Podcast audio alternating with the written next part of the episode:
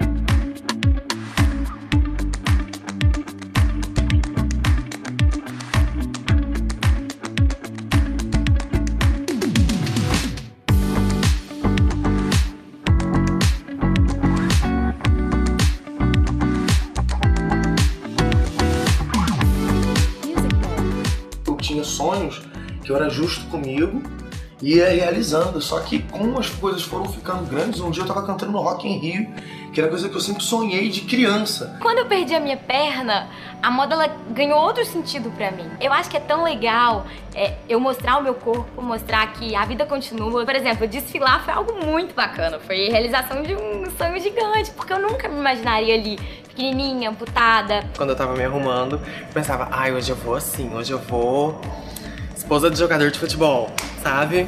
Criar um personagem. Eu acho que é isso que é incrível, sabe, na moda, que você pode ser várias pessoas numa só, sabe? Contar a sua história através de várias personagens. Se a gente pode sonhar, a gente pode realmente ali realizar com pensamento positivo, com atitude, com foco. A insegurança ela vai existir, mas quando você tem um sonho, quando você tem um objetivo, vale a pena você ser maior do que isso.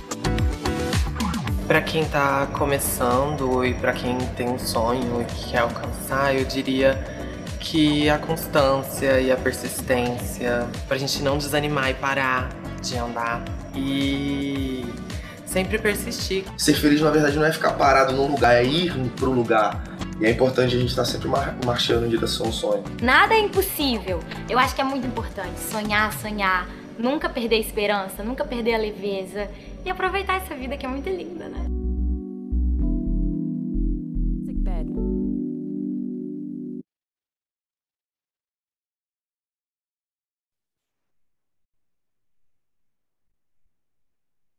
Boa tarde a todos. Sou Caroline Lucarini, consultora de RI, e vamos iniciar agora a videoconferência do 3T21 da Lojas Renner. Estão presentes aqui comigo Fábio Fátio, CEO, e a Carles Fayer, gerente sênior de RI. Antes de passar a palavra a eles, gostaria de fazer alguns avisos. Primeiramente, gostaria de comentar que todos na sala estão vacinados e seguindo os protocolos de segurança. Esta videoconferência está sendo gravada e traduzida simultaneamente. A apresentação será projetada apenas em português e, portanto, para quem acompanhar em inglês, a apresentação foi disponibilizada pelo chat aqui na plataforma e também pode ser acessada no site de RI. Questionamentos de jornalistas poderão ser direcionados à nossa assessoria de imprensa no telefone 11 3165 9586. Antes de continuar, esclareço que eventuais declarações que possam ser feitas durante esta videoconferência relativas às perspectivas de negócios, projeções e metas operacionais e financeiras constituem-se em crenças e premissas, com base em informações atualmente disponíveis e não são garantias de desempenho envolvendo riscos e incertezas, pois dependem de circunstâncias que podem ou não ocorrer. Sobre a sessão de Q&A, as perguntas poderão ser realizadas através de áudio pelo botão Raise Hand da plataforma do Zoom ou por chat, através do botão Q&A. Ao final da apresentação, darei mais informações sobre esta dinâmica. Antes de iniciarmos a apresentação, gostaria de passar a palavra ao Fábio. Obrigado, Carol. Ah, obrigado a todos aqui pela participação na nossa videoconferência. Ah, só ah, falar também que, além dos resultados que a gente publicou ontem, né, também publicamos um fato relevante, onde divulgamos a renúncia do nosso CFO e DRI, o Álvaro Azevedo, que, devido a projetos pessoais, ele ah, teve que se eh, dedicar e, e fez a renúncia. Eu queria aproveitar aqui e agradecer ao Álvaro né, pelos serviços prestados, desejar a ele sucesso né, em seus novos projetos e dizer que, interinamente, ah, até a eleição de um novo diretor, eu assumo as posições de CFO e DRI também. Aproveitar agora, então, passar a palavra à Carla né, para falar sobre os resultados do nosso terceiro TRI. Olá, boa tarde a todos. Começando então aqui pelo slide 4, onde a gente tem a nossa performance de vendas. Apresentamos um, um aumento significativo né, na receita líquida no trimestre. Então, tanto quando a gente olha na comparação com o terceiro trimestre, que foi de 43,5%, uh, quanto também na comparação com o ano passado, né, foi um crescimento de 20, de, o ano de 19, foi um crescimento ali de 22,7%. Né, e o que a gente vem, tem visto também é que essa tendência seguiu né, nas semanas posteriores ao fechamento do trimestre, né, e com uma consistência, eu acho que bem relevante aí de, de, de ganho de market share uh, desde então. Então, desde ali, eu acho que diria da retomada, né, da reabertura das lojas de metade de abril em diante, a gente tem visto esse movimento, né? Então, na medida em que as flexibilizações nas restrições vão acontecendo e a população vai tendo uma maior mobilidade, vão tendo mais eventos sociais também, isso vai ajudando no fluxo, né? Então, o fluxo ele foi se recompondo uh, gradualmente ao longo do tempo. Ele ainda não alcançou seus patamares né, normalizados. Uh, e isso tem sido compensado, né, parcialmente, quer dizer, mais do que compensado, na verdade, por uma conversão mais alta do que o usual, do que a gente costumava ter antes, e por quantidade né, de peças, aí, itens uh, por sacola também mais elevada. Né? E eu acho que quando a gente olha mais dentro do, do negócio aí, a gente também tem própria questão de aceitação da coleção, execução das operações também uh, com, como fatores relevantes nessa, nessa construção de vendas. E aí um ponto positivo também que eu acho que teve, né, é que uh, quando a gente olha do ponto de vista de crescimento digital, né, eu acho que a gente teve uma base de comparação que foi a recorde uh, no ano passado, de mais de 200% de crescimento. Tivemos também ali né, o efeitos do próprio ataque cibernético, que acabou uh, trazendo algumas oscilações de operação e disponibilização né, das nossas plataformas por alguns dias. E a própria normalização né, da operação do offline, lembrando que a gente, né, neste trimestre, desde o do início dele, a gente está rodando já com uma operação muito mais robusta nas lojas físicas. Né? Então, uh, e mesmo assim, né, o nosso e-commerce ele, ele cresceu nessa comparação com o ano passado, e quando a gente olha na visão, claro, sobre 2019, esse crescimento ele é, continua sendo bastante robusto, aí de mais de 220%. Na comparação, né, nessa sequência, né, a gente vê que, que tem uh, evolução. Né? Então, a gente coloca ali até no slide 5, uh, um crescimento que já é ali em outubro, a gente viu de mais de 30%. E aí isso nos deu, então, no trimestre, uma penetração de 12,12%, né? Quando a gente olha do ponto de vista de clientes, a nossa base ativa ela cresceu 40% ano contra ano e, né, acho que bem importante, com uma retenção aumentando em 5 pontos percentuais. Né? Então, a Renner uh, foi a marca mais buscada na web no período e quando a gente vai para a visão mais de, de aplicativo, eles, uh, né, a venda via web representou aí quase que 70% das vendas e mantivemos também a nossa liderança absoluta né, na comparação com os players nacionais e em usuários ativos mensais. E essa performance, acho que de vendas, né, essa recuperação bem importante que a gente viu, ela vem combinada com uma margem bruta bastante saudável, né, e que tem se mostrado aí uh, superior até o que a gente esperava para o período. Então, na comparação com o ano passado, foi uma evolução de 5,6 pontos percentuais, uh, que ainda, né, claro, mantém um gap ali em relação à, à dinâmica do 3T19, mas é um gap que ele vem sequencialmente reduzindo, né? Então, da, daquilo que a gente teve de gap no segundo tri para agora no terceiro, ele foi menor. Eu acho que aí, claro, tem uh, muito dos desafios, acho que de câmbio e inflação de matérias-primas e fretes que acabam sendo uma constante, né, ao longo deste ano uh, para as nossas operações. Mas, por outro lado, a gente tem né, trabalhado com estoques bastante equilibrados e com sortimento bem composto, uh, e visto, né, acho que melhorias que a gente tem feito nos nossos negócios relacionadas à, à que traz muito mais flexibilidade né, na operação dos nossos diferentes canais, o uso de dados nas nossas, em alguns dos nossos processos, né, então alocação de produto em loja, o motor de remarcação, né, que tem ali, né, no, como tem no, no próximo slide 7, uh, contribuído de forma bastante relevante uh, para atingirmos aí remarcações em nossos menores patamares. Né? Então, o slide que tem aqui, o, desculpa, o gráfico que tem aqui, acho que mostra né, uma série histórica aí uh, bastante até longa e que efetivamente estamos operando com esses níveis de remarcações bem saudáveis. Do ponto de vista de operações financeiras, né, eu acho que também aí a gente tem visto um nível de inadimplência uh, nos seus menores níveis históricos, né? Eu acho que isso reflete bastante a consistência da qualidade de crédito que a gente vem apresentando. Uh, o gráfico ali da direita, eu acho que ele mostra, né, quando a gente olha a evolução uh, e o nível de vencido sobre a carteira e também de perda sobre a carteira, nesse histórico ali de, de cinco anos que está no gráfico, realmente em níveis uh, baixos, né? E claro que isso contribuiu para que as perdas reduzissem em mais de 18% na comparação anual. E quando a gente vai né, para a receita, ela vem se recuperando de forma bastante significativa, né? pensando que na medida em que a gente vai vendo uma normalização de vendas, isso vai ajudando na recomposição das carteiras, assim como o próprio spending também né, no meu cartão, dado que está acontecendo aí uma, uma oferta também mais ampla desse produto. Então, ali no gráfico da esquerda, a gente vê realmente um crescimento bastante robusto, tanto na comparação trimestral, quanto também uh, do acumulado do ano.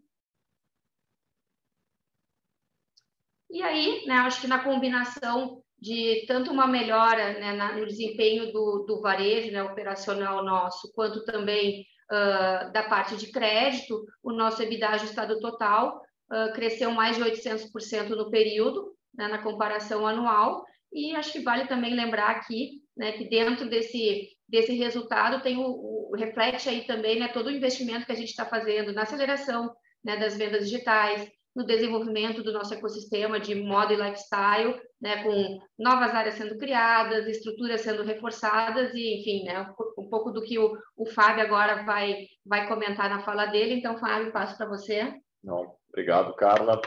E é exatamente isso, né? Acho que além dos, dos bons resultados aí que a gente tem tido no, no curto prazo, né? Uh, a gente segue investindo para garantir o nosso futuro. Então, uh, parte disso, né? Pra, traz um resultado até que poderia ser melhor no curto prazo, mas a gente tem uma crença muito forte que tudo que a gente está fazendo aqui na ampliação do nosso ecossistema de lifestyle, na melhoria da jornada do cliente, né? Uh, tem trazido já algum, alguns ganhos, mas vai trazer ainda mais para o futuro. Né? Então, uh, falando em investimento, a gente teve um investimento recorde, né? quando a gente olha esses nove meses do ano aí, já foram mais de 700 milhões, e uh, não é só o CAPEX né, que a gente está falando, a gente tem no nosso OPEX, né, nas nossas despesas, uh, diria que em torno de 5 a 7% do total das nossas despesas são investimentos né, na, na, ampliação do nosso ecossistema, na digitalização do nosso ecossistema também, uh, e são destinados à consolidação disso, a ter uma jornada cada vez mais fluida, mais completa,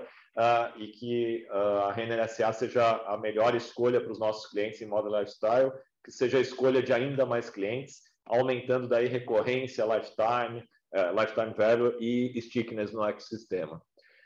Uh, Outro ponto importante também, né, quando a gente olha o investimento uh, na omnicanalidade, uh, tem um, um, investimento muito forte para a gente fazer uma ampliação do nosso sortimento. Isso a gente já fez com o que a gente chama da nossa vitrine infinita. Né? Então, a gente já tem hoje uh, mais de 96% da, das peças disponíveis online para os nossos clientes.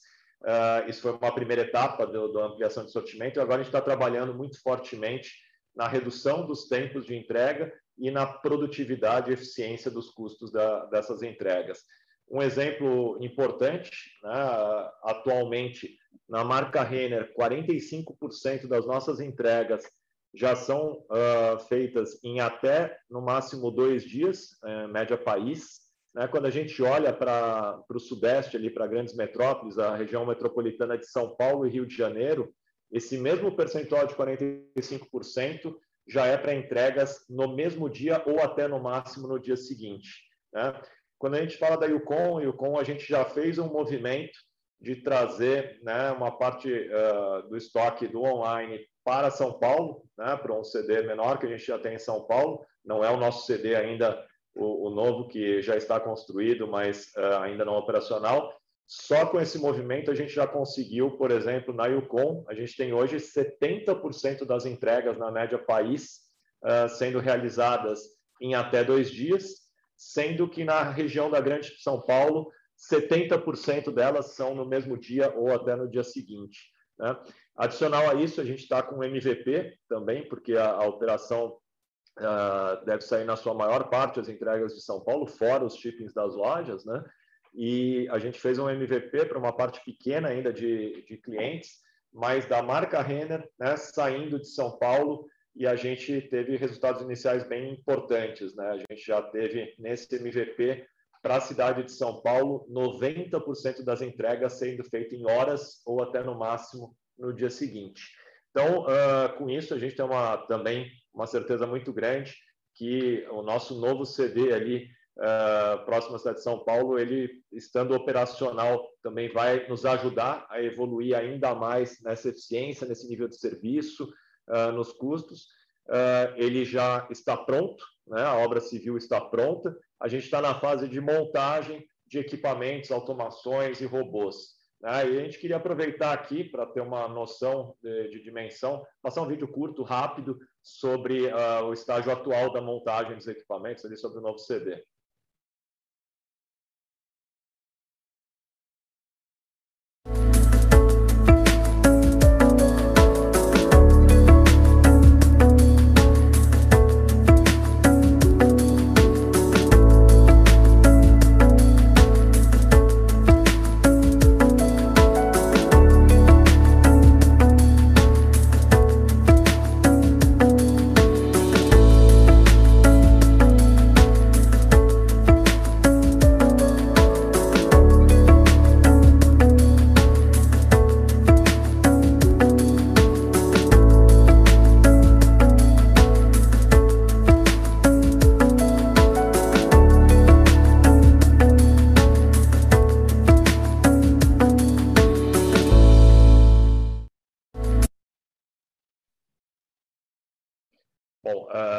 Que ainda né, um CD em, em, fase final ali de montagem, né? Acho que seria muito mais interessante a gente visitar ele quando estiver operando, né? Mas uh, eu tive lá eu e alguns colegas recentemente aí, algumas semanas atrás, e é bastante importante a mudança que a gente vai ter, né? Com nível de automação superior ainda numa plataforma Omni, né? Os robôs funcionando, acho que tem um ganho importante aí a, a partir também da, da do início da operação dele no próximo ano.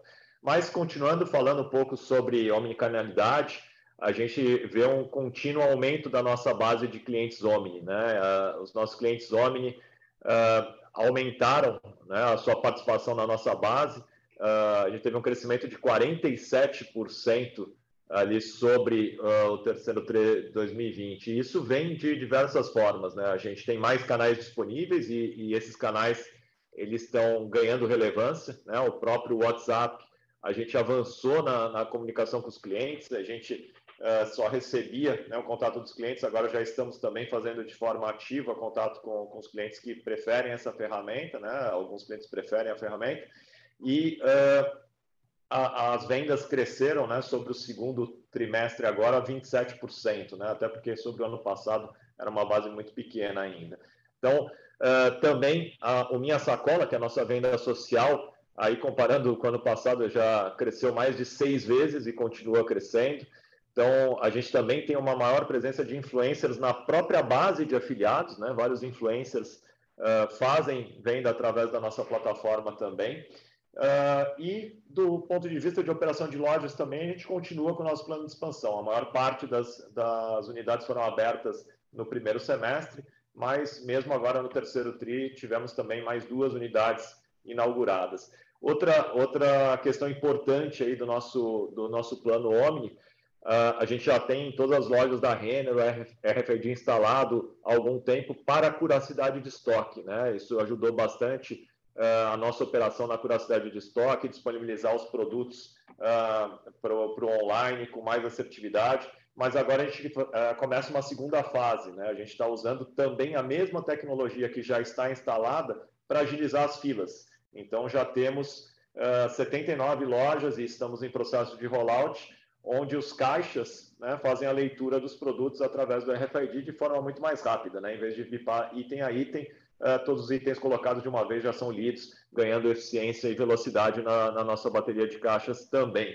E, e lembrando que, né, além dos caixas tradicionais, nós temos outras alternativas de checkout que, em algumas lojas, respondem por 45% das vendas uh, feitas naquelas unidades. Né? Então, nós temos o que chamamos de venda móvel, né, que é um device que o colaborador pode atender o cliente em qualquer ponto da loja.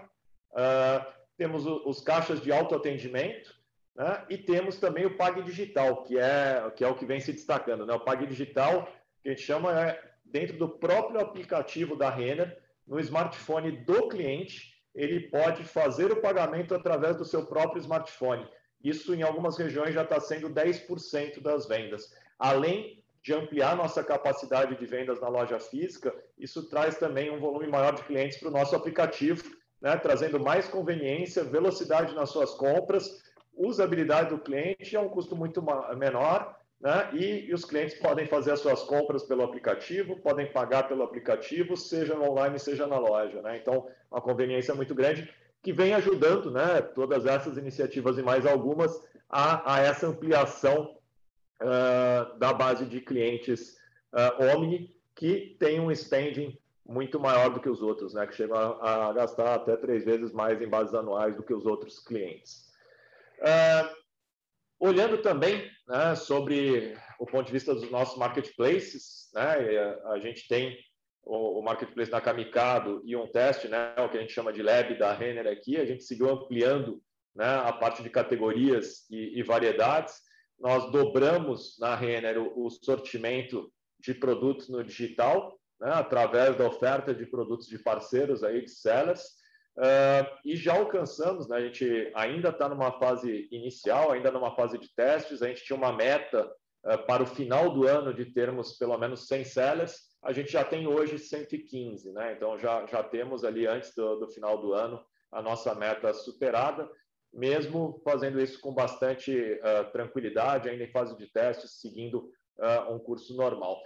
Estamos focando os nossos esforços na, na curadoria dos parceiros, né, no desenvolvimento da plataforma e otimização de processos, né, para que a gente possa, em breve, ter também uma potência maior nesse sentido. uma parte importante é que esse sortimento é complementar aos nossos produtos, as categorias e tipos de produtos e faixas de preço, né, trazendo mais opções ao cliente, aumentando o sortimento uh, de produtos para esses clientes de forma bastante assertiva. Isso né, fortalece né, o, o, nosso ecossistema.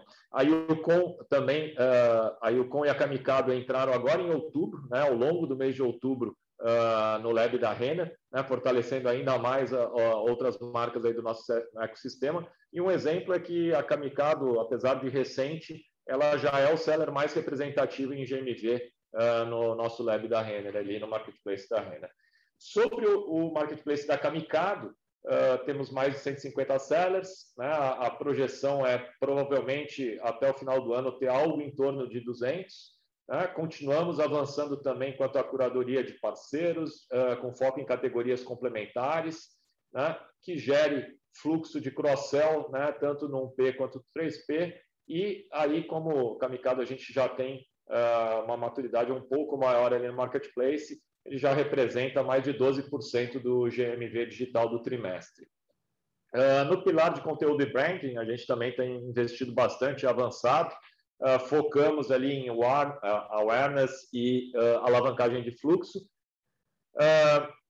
evoluímos na construção das campanhas de coleções, campanhas sazonais e iniciativas voltadas a, a melhora de recorrência, de engajamento e rentabilização dos clientes. Uh, fizemos uma, uh, uma campanha recente agora no The Masked Singer na Globo uh, e também mais uma, mais uma ação no universo gamer. Né? A gente fez uma no Fortnite recentemente e agora uma coleção no League of Legends, né? com, com estampas interativas. também intensificamos a parceria com influencers ativamos novos parceiros em diferentes regiões do país, né, o que tem aumentado significativamente o, o nosso alcance potencial. Uh, o resultado dessas iniciativas no trimestre é um incremento de 88% da receita assistida via canais digitais e aumento de 25% do engajamento orgânico em função da otimização da estratégia de postagens. Tá? Bom, uh, falando agora também de um outro pilar importante para a gente, que é a CRM Loyalty, uh, a evolução na ampliação da base de clientes também foi bastante relevante. A gente já está com uma base de clientes ativos no ecossistema de 16,3 milhões de clientes ativos, uh, versus 15,6 que tínhamos em junho, né, uma evolução de praticamente 24%, uh, sobre o mesmo período de 2020 também. Aumentamos a retenção em 4 pontos percentuais, né, em relação ao terceiro trimestre do ano passado, e avançamos não somente no tamanho da base, mas também na identificação dela. Né? A gente é, tem hoje 85% do faturamento sendo identificado, que é um aumento de 13% na comparação com 2020 também. Os nossos clientes estão cada vez mais integrados, não só entre os canais, mas também entre os negócios. Né? A gente uh, comentou uh, recentemente que uh, a gente tem olhado muito para os clientes que compram em mais de uma das nossas marcas do ecossistema e o próprio, a própria formatação do programa de loyalty que a gente deve lançar no ano que vem e outras iniciativas né, de benefícios e incentivos para esses clientes é para estimular que essa base de clientes seja cada vez mais cross-brand e uh, o que a gente vê é que os clientes cross-brand eles chegam a ter um spending de seis a sete vezes maior do que os demais. Né? Bom, Uh, outro ponto importante é a nossa financeira, a nossa fintech, a nossa Realize. Né? A Realize segue ocupando cada vez mais, uh, de forma mais ampla, o ecossistema. Uh, já tem uma oferta mais ampla dos produtos na Renner, né? onde a gente está mais maduro, assim como começa, já começou a captar nos demais negócios, em Kamikado, Yukon, Acho, e priorizando a oferta do meu cartão. Né? O meu cartão uh, tem uh, uma gama maior de oferta, é um produto importante para a gente e já participa na base ativa total de clientes, com 47% da base ativa da, da Realize. um outro ponto importante, né, também algumas campanhas de incentivo que a gente tem feito na Realize, né, incentivando o uso do meu cartão né, como principalidade, tanto no OnUs quanto no OffUs, e a gente teve um, um, um spending OffUs recorde e uma redução também do churn. Né? A gente está agregando seis novos clientes para cada um perdido, né? então estão aumentando a base e reduzindo uh, o churn. Também alcançamos um TPV recorde, né? Uh, a base de clientes ativos aumentou em 7% comparando com o ano passado, uh, e a receita de serviços também ganhou uma relevância ainda mais importante. Ela já participa no total do, do ano, né, nos nove meses do ano, com 27% do total. É, também temos novas operações de financiamento para os sellers né, e, e avançamos na conta digital que estava em teste interno e agora, neste mês, a gente começa com o teste para um grupo específico de clientes. Bom, uh, outro ponto importante na ampliação do ecossistema foi uh, um novo serviço né, integrado, né, um serviço adjacente aí que a gente não tinha presente no ecossistema. Tínhamos uma parceria e fizemos a conclusão da aquisição do Repassa. Né, uh, iniciamos já o processo de integração e também trabalhando em melhorias, né, a equipe do Repassa ali trabalhando em várias melhorias de produtividade e nível de serviço, uh, o que já gera um aumento né, do, do NPS em quatro pontos percentuais ali do Repassa, e, mas ainda temos muita coisa ali para aprendermos juntos e trabalhar. Acho que repassa uh, muito em breve vai trazer muitas novidades para a gente aqui também. Uh, avançando mais um pouco sobre a questão de tecnologia e dados, né? então a gente tem uh, alguns exemplos aqui de, de, importantes avanços no ecossistema. A gente tem trabalhado com metodologia ágil.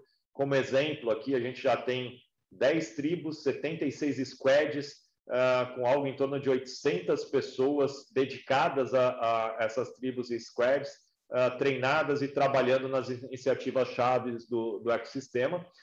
Também na parte de forecast vendas, que foi uma importante evolução que tivemos nas lojas físicas, uh, agora já temos um forecast venda bastante assertivo também nas vendas omni nas vendas digitais, né, com uso de inteligência artificial. O, o abastecimento das lojas também né, uh, já temos 43% da, das subclasses, né, que respondem por 46 por, 43% das vendas abastecidas de forma automatizada por inteligência artificial e uh, ah, 6% das compras também feitas com uso de inteligência artificial. Né, estamos uh, avançando nesse sentido. E uma parte importante que a Carla mencionou ali na parte de resultados também a, a parte de preços e promoções, né? o nosso motor de precificação e o nosso motor de remarcação.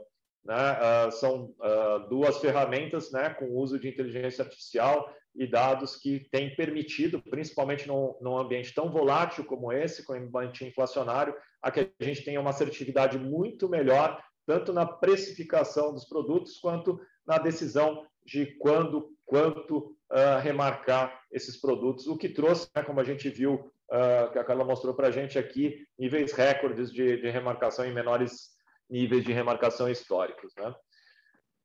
Bom, uh, sobre a parte ambiental, social e de governança, né, no tema de SG, a gente segue também avançando em linha para o nosso ecossistema de moda e lifestyle ser cada vez mais duradouro, sustentável, perene.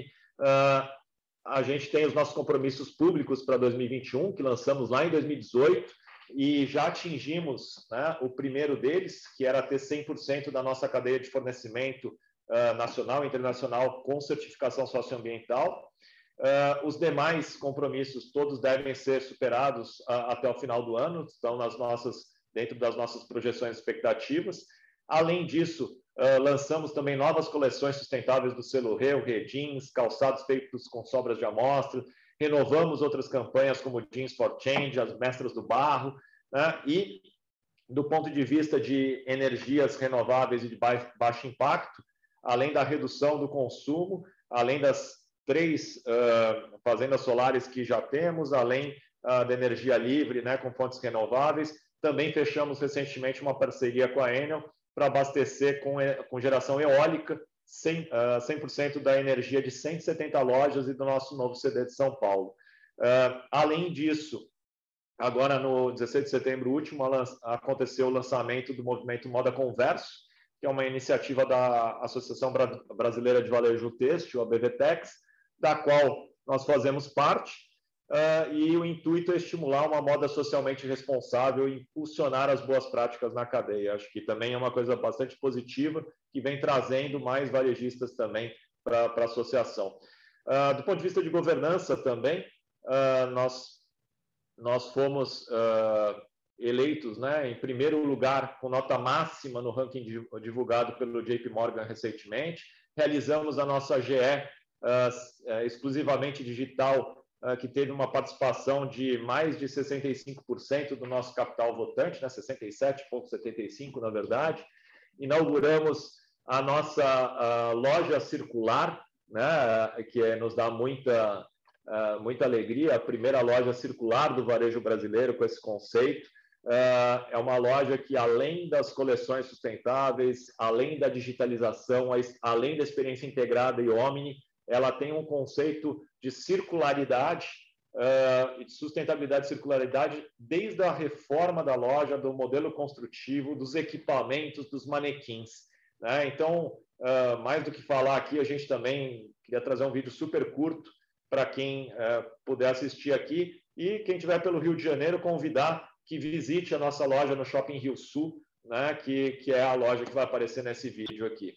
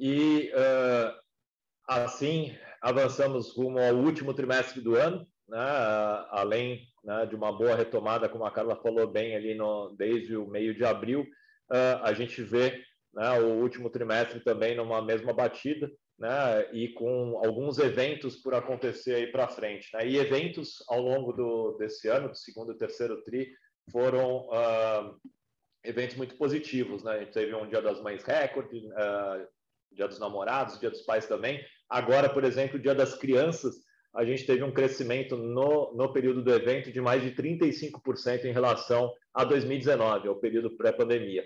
A, a vacinação segue avançando, o que ajuda bastante numa maior mobilidade e a gente vem sentindo uma consistência uh, bastante robusta uh, de venda nos últimos meses. Né? Estamos bastante preparados para os próximos eventos, né? Pensando que agora nesse trimestre temos Black Friday, Natal, uh, Ano Novo, férias, né? E uh, nós estamos bastante preparados e bem compostos de estoque para todos eles, né?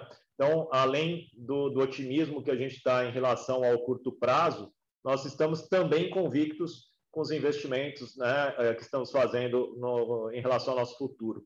E independente de qualquer desafio que a gente possa ainda enfrentar, a gente continua bastante convicto desses investimentos, da nossa estratégia e não vamos abrir mão né, desses investimentos nessa estratégia que tem se mostrado uh, muito importantes para nós e para os nossos clientes também.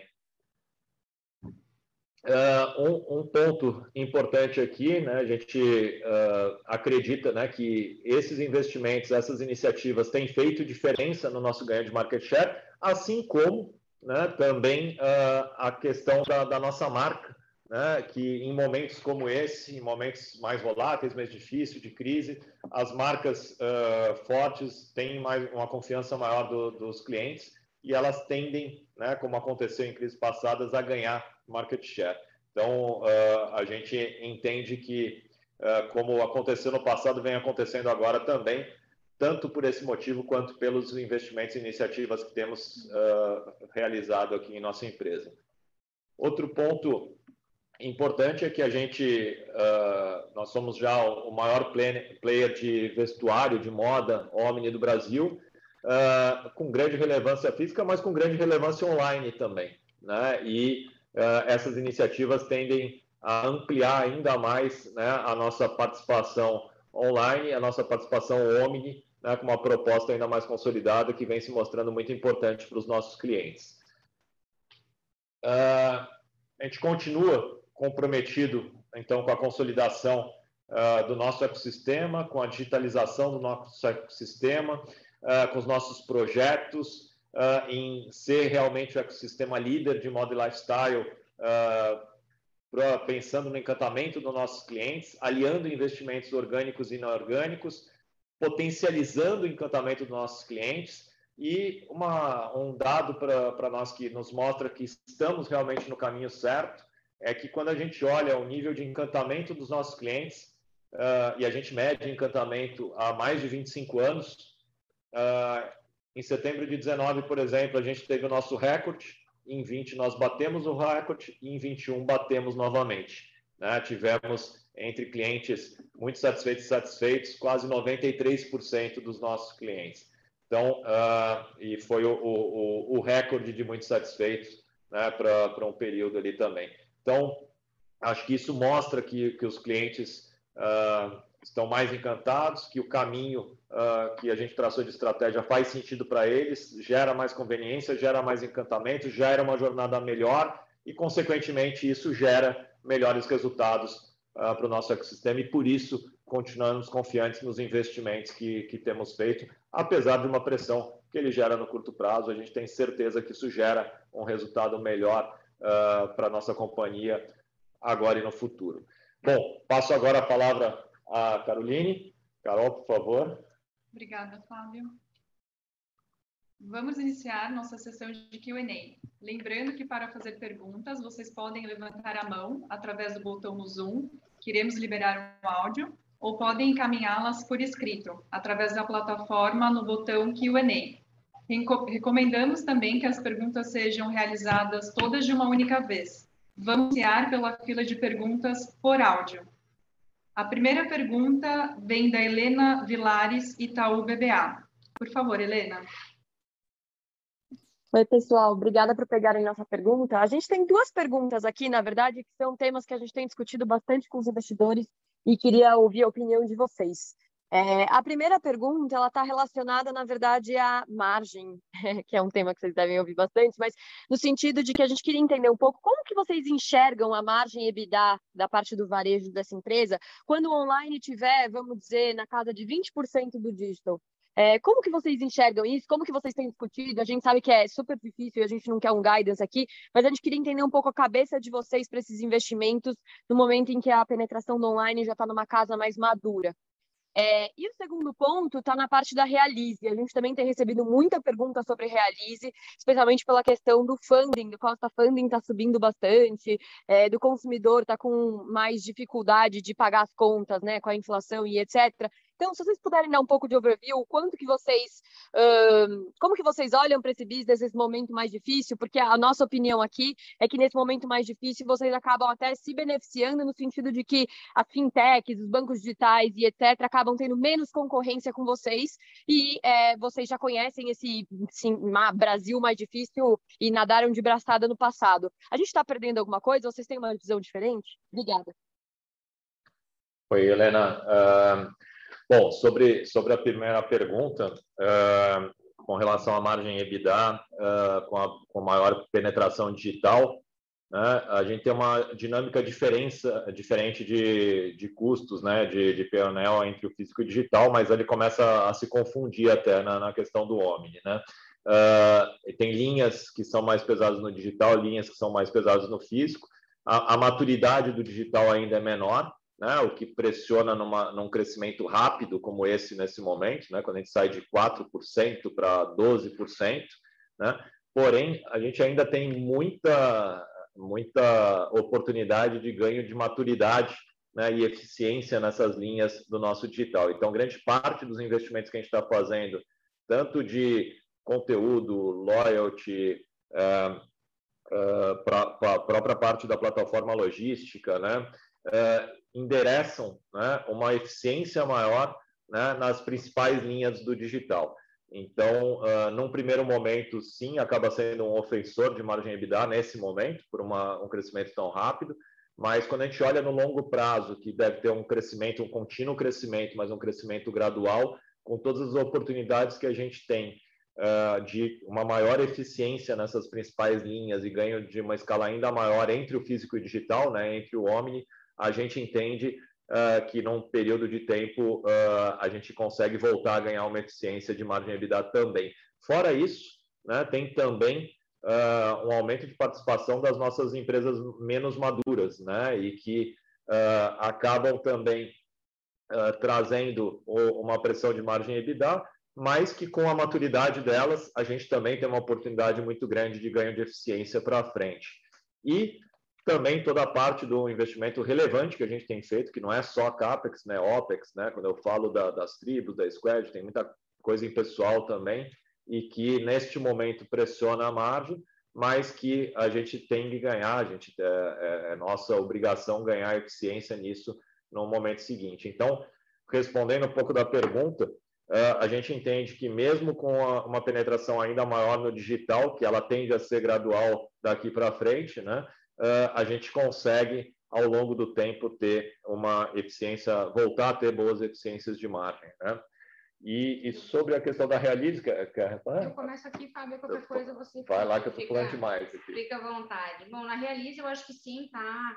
Uh, Helena, a leitura está correta, eu acho que a gente tem diversas, talvez aí, uh, questões de atratividade, dado um relacionamento diferenciado com esse cliente, pelo próprio ticket que a gente opera, enfim, que, que acaba tendo né, um, um, trazendo um, uma atratividade maior, e isso ajuda nesse, conceito, nesse contexto, mas eu diria também que tem aqui, primeiro, acho que assim, claro que o custo de funding, ele uh, tem um desafio aí, né, para o momento aí de, de, de juros, uh, e óbvio que a gente, né, uh, vai monitorar o mercado, né, e ver esses movimentos também em relação a isso, para caso haja necessário, né, fazer ou não este movimento, mas eu acho que mais do que isso, é todo o trabalho que a gente tem uh, na Realize quanto às iniciativas dela, né? Então, o próprio Fábio comentou ali um pouco na fala dele, que vem e que a gente já está vendo até na própria participação né, de serviço de receita de serviços no contexto geral da receita uh, da Realize, que nos dá uma menor, uh, digamos assim, vai nos dando gradualmente uma menor vulnerabilidade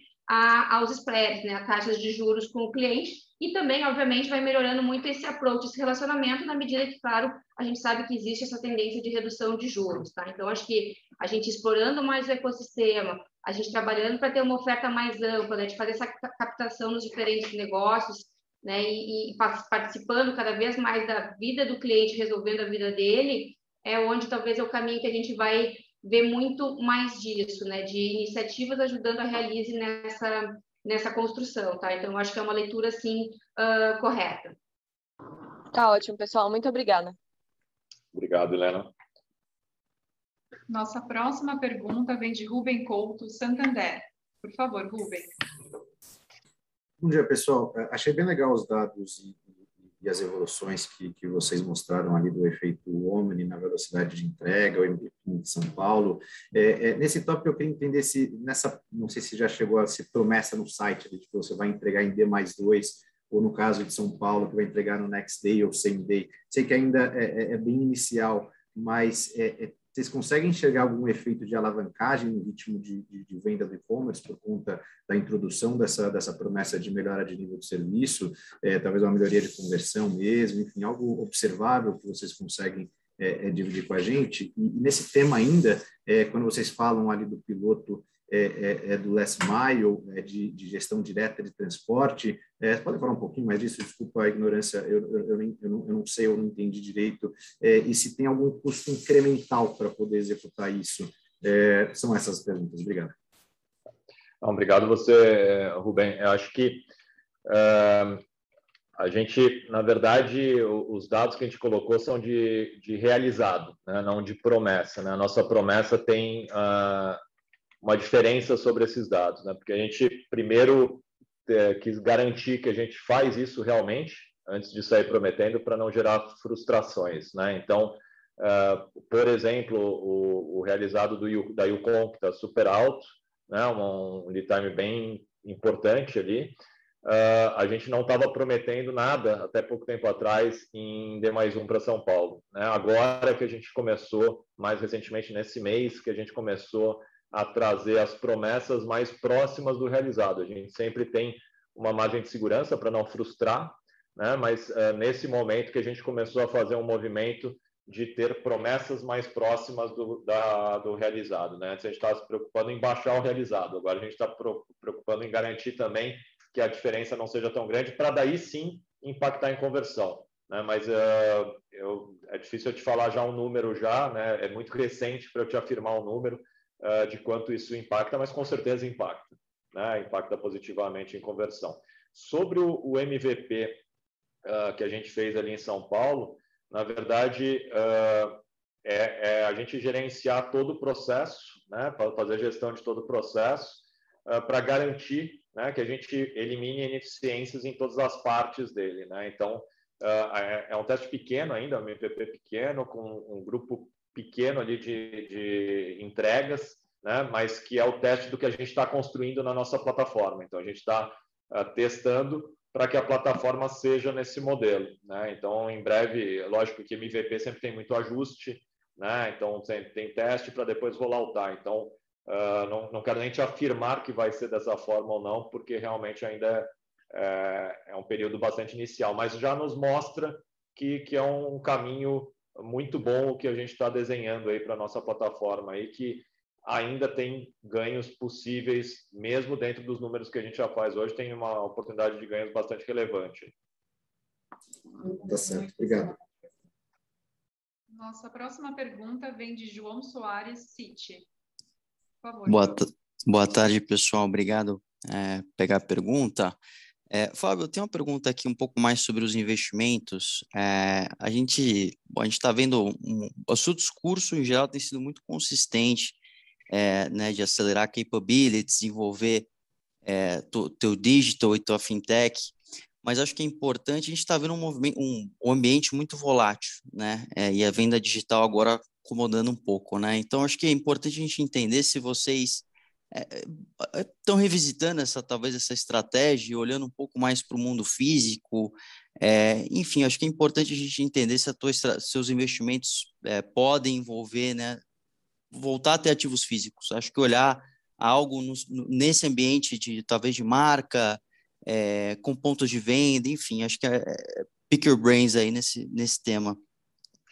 Bom, João, uh, obrigado pela pergunta. Uh, o que a gente tem visto atualmente né, é uma, uma recuperação do Omni. Né? Então, sim, né, acho que no, no período ali de pandemia, com, onde a gente teve mais restrições né, para as operações de lojas físicas, o digital, uh, em geral, cresceu demais. Né?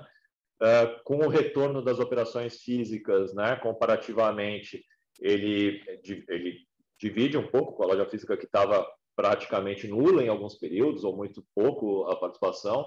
A loja física tem um, um crescimento importante agora, mas no nosso modelo, o digital também continua crescendo, né? porque ele está muito integrado, um ajuda o outro em crescimento. Né? Diferente, talvez, de alguns que tinham só físico ou só digital e tiveram essa, essa variação uh, diferente. Né? No, nosso, no nosso modelo, como as coisas são integradas, mesmo com as lojas físicas uh, crescendo de forma relevante, o digital continua crescendo, né? E até a Carla citou ali na apresentação dela, uh, o crescimento digital ele poderia ter sido até maior, né? Lembrando que a gente ficou ali dois dias com os nossos sites indisponíveis ao longo do trimestre, né? E isso acaba tendo um, um, um efeito, lógico que não é nada tão relevante, mas impacta, né? Eh, talvez o, o, nosso crescimento digital teria sido até maior. E a gente vê isso quando a gente olha nos números atuais, né? A gente continua crescendo físico e continua crescendo digital. Então, é, respondendo a tua pergunta sobre possibilidades de investimentos em físico, sim, né, a gente uh, deve continuar investindo bastante no físico, a gente deve retomar, a gente está em período de orçamento ainda, né, a gente ainda precisa aprovar né, as nossas propostas de orçamento com o Conselho de Administração, mas uh, a gente imagina uh, retomar o nosso ritmo de expansão e, de repente, até acelerar um pouco o nosso ritmo de expansão, abrindo, voltando a abrir um número relevante de lojas físicas, talvez entre 40 e 50 na soma de todos os nossos negócios, uh, no ano que vem. E lembrando que, mais uma vez, da integração, né, cada loja física que a gente abre no mercado onde a gente não está pre presente, ela acelera a nossa venda do digital. Né? Uh, em média, né, e a gente tem dados aí já de alguns anos para falar sobre isso, uh, quando a gente abre uma loja física numa praça onde a gente não está presente, a, a venda digital para aquela praça aumenta em torno de 20 pontos percentuais, né? fora a venda física que entra para aquela praça. Então, sim, a gente deve retomar nossos investimentos no físico, continuando nossos investimentos no digital. Né? Acho que os investimentos são óbvios. Tá, tá super claro. Obrigado. Próxima pergunta, Irma Sars, do Goldman Sachs. Por favor, Irma. Olá, boa tarde, obrigada por pegar a minha pergunta. Eu tenho duas perguntas. Um, primeira pergunta sobre o Kamikado. Um, a margem bruta ficou um pouco, um, um, pouco mais fraca neste TRI e eu queria entender se vocês, eh, na, na, na, leitura de vocês, é uma coisa mais pontual ou acaba até sendo uma, uma questão um pouco mais estrutural pela maior concorrência, talvez de alguns concorrentes online, um, e você vai ter que adequar talvez o, o mix de produtos, ou quais outras medidas você possam tomar um, para talvez trazer essa margem um, para os níveis uh, que você já atingiram no passado, a margem bruta especificamente. e, e a outra pergunta é sobre a participação do 0 mais 5. Eu não sei se eu estou com uma leitura aqui errada, mas o 0 mais 5 do, do private label e meu cartão, ele, ele caiu na participação uh, do, da Pizza Total no ano contra ano, uh, apesar do fato que um, as lojas obviamente reabriram e, e teve um, um, novo equilíbrio entre online e, e, físico. Eu, eu teria esperado que isso talvez ia se recuperar um pouco, mas um, talvez se vocês puderem me ajudar para entender essa dinâmica. Obrigado. Bom, uh, obrigado, obrigado, Irma. Acho que vou falar um pouco sobre Kamikaze, se quiser uhum. depois falar sobre Realize também, a gente se complementa aqui.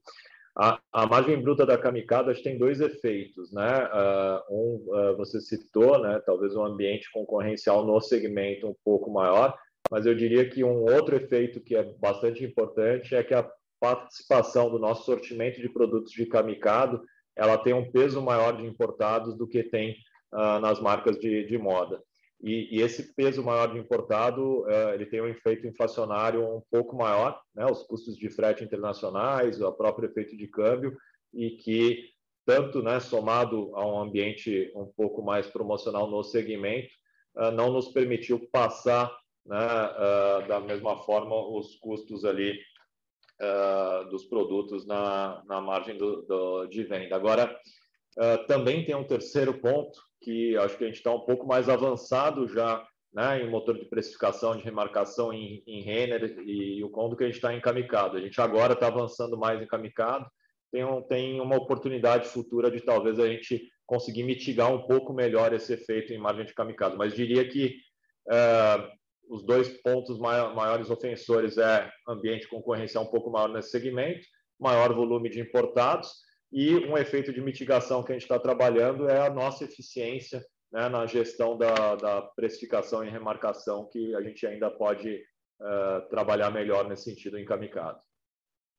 Na parte, Irma, da, da questão da participação do 0 mais 5, eu acho que tem ali um efeito muito de base de comparação, né? Porque se a gente pensar, uh, até pela menor venda no passado, essa base ela realmente fica difícil de fazer a leitura, né? Eu acho que tem duas questões aí. Uma é que no momento de maior restrição a gente vê sim ah, uma concentração maior, talvez né, um, um nível de, ah, digamos assim, fidelidade maior desse cliente conosco, né, com, do, do cartonista, né, em buscar a marca. uh, mas eu acho que, né, acho que reforçando aqui que eu acho que não é tão comparável assim, talvez seja muito melhor comparar com o que era o movimento ou a, a fotografia disso lá no, no, no talvez 3T19 para fazer, tá? E eu acho que também tem do próprio efeito da pandemia ali um uh, movimento na base de clientes, né? Porque no fim ali a gente fez todo um trabalho, né, uh, de tanto de ajuste, controle de qualidade de crédito, né, que obviamente uh, reduziu um pouco a quantidade de novos clientes entrando, quanto também na própria não não venda, né? Por não acontecer essa venda com a restrição de lojas fechadas que a gente tinha. Então, esse é um movimento que vem se recompondo, né? Eu acho que o próprio Fábio trouxe ali vários desses números de base ativa de clientes, né? Maior ocupação, oferta do meu cartão também muito mais ampla e assim por diante, e estão fazendo com que a gente venha melhorando isso, né? Do, da, da realidade que a gente tinha da pandemia, mas ainda, obviamente, numa distância muito, gra muito grande, ou numa distância ainda né, existente daquilo que era o nosso normal antes, tá? Então, obrigada. Nossa próxima pergunta vem do Joseph Giordano, JP Morgan. Por favor, Joseph. Olá, boa tarde a todos. É, obrigado por pegarem minha pergunta. É, eu queria explorar dois pontos aqui. Primeiro, o, o, lado do custo. Né? A gente vê um custo de algodão é, bastante ascendente, e aí também em cima disso a gente tem toda essa questão de frete é, e supply chain na Ásia. Então, eu queria entender como é que vocês veem isso aqui, principalmente é, olhando para meados do ano, que é quando a gente tem um mix de importação um pouquinho maior, mas óbvio que o algodão deve bater é, já mais no curto prazo. É, e o segundo ponto aqui é, é olhar um pouquinho para a Realize, entender um pouco o que, que, vocês estão esperando da dinâmica de crescimento dessa carteira. Né? Então, assim, como é que vocês veem a base de cliente evoluindo? Vocês colocaram uma série de fatores para diferenciar é, a Realize de outras plataformas digitais, mas a gente vê um advento aí de, de N é, competidores. Então, assim, eu queria entender como é que a gente deveria pensar até em termos de participação do EBITDA vindo da, da Realize. Obrigado. Obrigado, José. Acho que com, com relação à margem, né, acho que uh, toda essa questão que você falou não, do algodão, do custo de frete, não é só o algodão e o custo de frete, né, tudo. Acho que uh, está num ambiente de inflação não só aqui no país, não, é inflação mundial. Né, então, o custo de frete tem sido uh, bastante impactante. Uh, própria parte de petróleo combustíveis, né? lembrando que é base até de, de produção de algumas matérias-primas de, de, confecção. Uh, então, o, a pressão inflacionária ela tem sido grande, sim, já há algum tempo. Né? Isso vem pressionando ao longo do ano e o próprio câmbio, né? Quando a gente olha uh, aqui que impacta tanto nos importados quanto impacta em parte do nacional pela matéria-prima, obviamente. Então, acho que a gente vem continuando trabalhando né, nas nossas iniciativas para mitigar na melhor assertividade dos estoques, das coleções, das quantidades, da precificação, da remarcação. E, uh, apesar de todo esse cenário que a gente vê, tanto agora quanto para frente, a gente estima que a gente consiga, né, uh, aos poucos, ir se aproximando de bons níveis de margem, né, mantendo um nível saudável de margem e se aproximando cada vez mais de níveis melhores de margem. Né? A gente entende que continua, consegue continuar fazendo um trabalho uh, nessa, nessa aproximação assim dos melhores níveis de margem bruta com, com relação aos clientes da, da Realize, né, da, da, da base da Realize, a, a, gente entende também que consegue uh, ter um crescimento importante. Né? A gente lembrar que a, a Realize ela, ela enxergava praticamente só a base de clientes da Renner que, que tinham aptidão a, a, dois principais produtos, né, o Private e o Co-Brand, né, e dentro deles daí a gente tinha embarcado, né, e fomos embarcando alguns produtos e, e serviços, mas é, hoje a gente olha para uma base maior de clientes, né? Então já estamos captando clientes em Kamikado, Yukon, Acho, já uh, temos uma gama maior de produtos e serviços para a própria Renner, onde a gente já é mais maduro, mas começa né, um, um mercado maior dentro do próprio sistema de base de clientes e com uma opção maior de sortimento de produtos e serviços. Fora isso, né, a gente também está olhando ali para a nossa base de fornecedores e sellers, né, que demandam produtos e serviços e também é uma base de clientes importante para a própria Realize. uh, e que trazem, né, alguns deles trazem mais base de clientes, podendo a Realize até a, a parar de só olhar clientes que já estão dentro de uma das nossas marcas, mas também trazer clientes né, para o ecossistema. E uh, o próprio advento aí da carteira digital né, facilita bastante essa interação, né, com, quando junta com a parte do, do loyalty que a gente está para lançar o ano que vem, uh, podendo trazer uma monetização através da carteira digital, né, isso começa a ter uh, várias uh, formas né, da gente tanto endereçar um mercado maior, ampliar essa base de clientes, quanto ter um sortimento maior de produtos e serviços para esses clientes também, gerando mais valor em cada um já numa base maior. Até só, uh, talvez só complementando ou, colocando um pouquinho só de cor no sentido de trazer números, né? O Fábio falou ali bem no início de uh, explorar né, mais a base que a gente hoje tem, que antes talvez estava muito focada só em alguns clientes da rede, né? Então, pensando que o nosso ecossistema tem 16,3 milhões de clientes ativos, né? Que o Fábio comentou em algum momento ali na fala dele. E a Realize tem 5, 5 milhões e meio de clientes ativos na sua base. Né? Então, acho que tem um universo muito grande já dentro do que é o nosso sistema, ecossistema hoje, né? a fotografia dele hoje, a ser explorada. E vamos pensar que, dado todo o investimento que a gente tem no ecossistema, nas diferentes avenidas dele, uh, essa base ela vai continuar crescendo. E a gente tem visto isso né, acontecer. Então, ela, além da fotografia robusta hoje, que já é grande para explorar, vai também seguir crescendo. Né?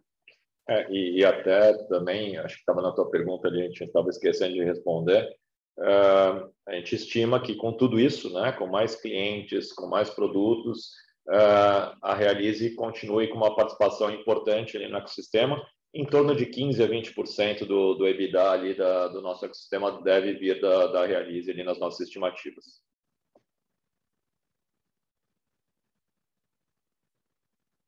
Obrigada.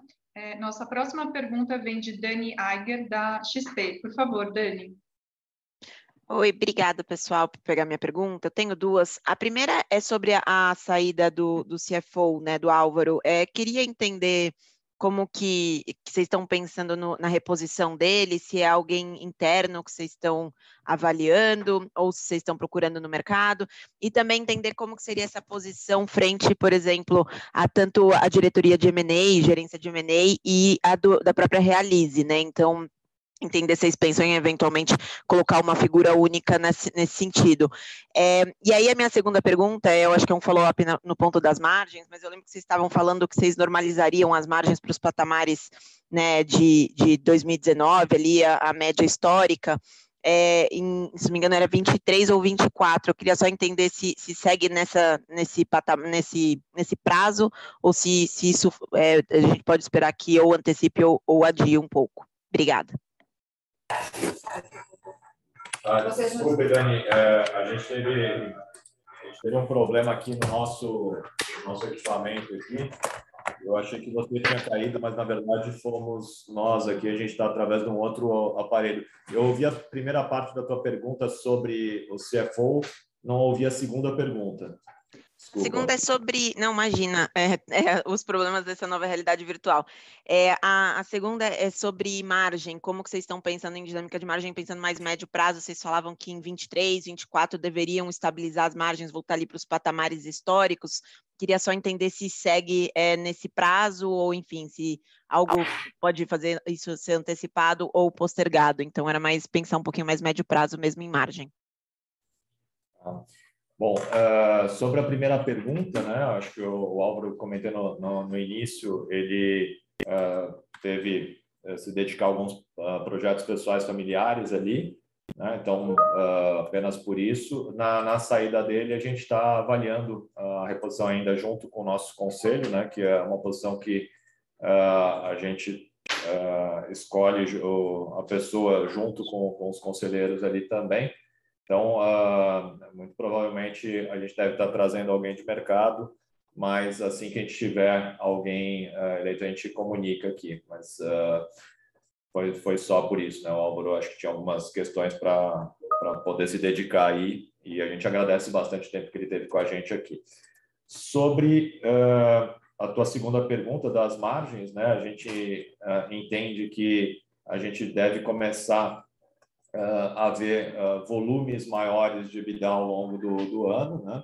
já volumes maiores de EBITDA uh, daqui para frente, e em margens, provavelmente recuperando gradualmente ali ao longo de 23, 24, para talvez em algum momento chegar aos melhores patamares, mas em volume, acho que já a, a partir de agora a gente deve começar a ver volumes maiores em margens, provavelmente ali, na, como você falou, ali ao longo de 23, 24, a gente vai fazendo a, a recuperação dos percentuais. Tá ótimo, obrigada. Obrigada, Fábio. Nossa próxima pergunta vem de Andrew Ruben, do Morgan Stanley. Uh, a gente recebeu por chat. Vocês podem falar mais sobre a posição de estoques na temporada de férias? O que vocês estão vendo em relação à cadeia de suprimentos? Ok. Uh, obrigado, Andrew. Uh, nós, nós estamos, né, como eu mencionei, né, acho que a gente vê um, um problema uh, nas cadeias de suprimento em geral, né, acho que em todos os segmentos. No nosso caso, acho que não é diferente, a gente tem uh, algumas restrições, principalmente na, na cadeia de fornecedores importados, e que a gente já vinha uh, vendo esse movimento acontecer, e com relação aos produtos importados, a gente decidiu, algum tempo atrás, a trabalhar com uma antecipação maior desses produtos para não termos problemas, principalmente em momentos tão importantes quanto esse. Né? Então, nós estamos uh, bem compostos e programados né, para todo o período de eventos aí, tanto Black Friday, Natal, férias, né, Novo, acho que tanto do, do importado, que seria um risco maior, e principalmente nacional, onde a gente tem um, um trabalho muito uh, próximo né, com a nossa cadeia, uma parceria muito grande com os nossos fornecedores, e a gente sente que nesse momento esse trabalho que é histórico da nossa empresa, ele uh, faz ainda mais diferença. Né? A gente tem, tem tido uma, uh, uma resposta muito positiva dos nossos fornecedores, uma prioridade para os nossos negócios. Então, diria que apesar de realmente um momento mais difícil aí para toda a cadeia uh, de suprimentos, a gente está com uma posição bastante confortável de estoque para os próximos meses, aí para os próximos eventos. Obrigada, Fábio. Pessoal, em razão do, do período, a gente vai precisar encerrar a nossa videoconferência. As perguntas que eventualmente não foram respondidas serão atendidas pelo time de RI. Passo agora a palavra ao Fábio e a Carla para o encerramento. Ah, eu estou vendo aqui, Carol, parece que quando a gente ficou fora, não sei se veio alguma parte da pergunta da primeira ali sobre o CFO, sobre uh, quem vai responder M&A e Realize. O M&A e Realize já são áreas que respondiam diretamente a mim já há, há bastante tempo, não, não estavam com o Álvaro, né? Então já, já eram áreas diretamente ligadas a mim. Bom, uh, sobre considerações, eu só queria agradecer né, a atenção de todos, né, uh, dizer que a gente está bastante confiante aí, no, no, tanto no final do ano, né, que é um momento importante para a gente. Uh, estamos bem preparados, lógico que os cenários têm sido bastante desafiadores, mas a gente tem expectativas bem positivas né, para os próximos meses aí que são importantes para as nossas empresas e bastante confiantes né, na estratégia e nas iniciativas que estamos desenvolvendo. Aí. Queria agradecer a todos né, e dizer que estamos à disposição de vocês para eventuais dúvidas através da nossa equipe de RI. Obrigada a todos e até a próxima.